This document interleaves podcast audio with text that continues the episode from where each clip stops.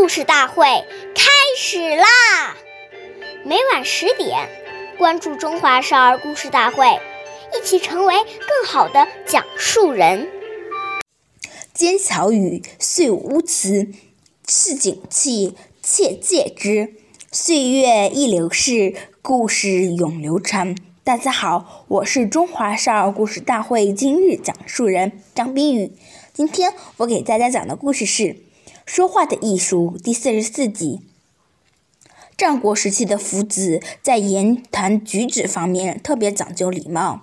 有一天，他去拜访位朋友，那家人非常客气，邀请了许多朋友陪他一起游玩。有一天，客人想趁机向夫子请教。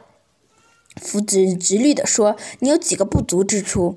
客人一愣，说：“请讲。”夫子说：“恕我直言，你一见我就笑嘻嘻的，这是一种轻浮的表现，是第一。第二，交谈中你不称我为老师，是不够尊敬我的。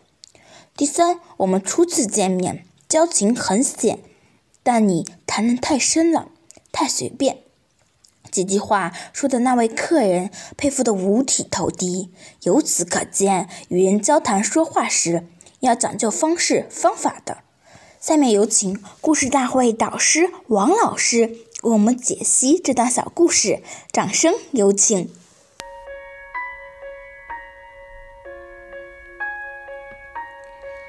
说话时要戒掉一些不良的语言。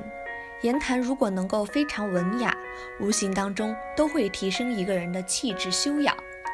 当我们内心充满了对圣贤人的憧憬、向往，立志要成圣成贤的时候，我们的言语行为自然就会效仿圣贤人的存心。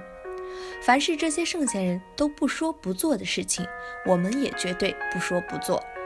久而久之，自己那种圣贤的风范就会慢慢表露出来。人们看到一定会很敬重你。感谢您的收听，下期节目我们再会。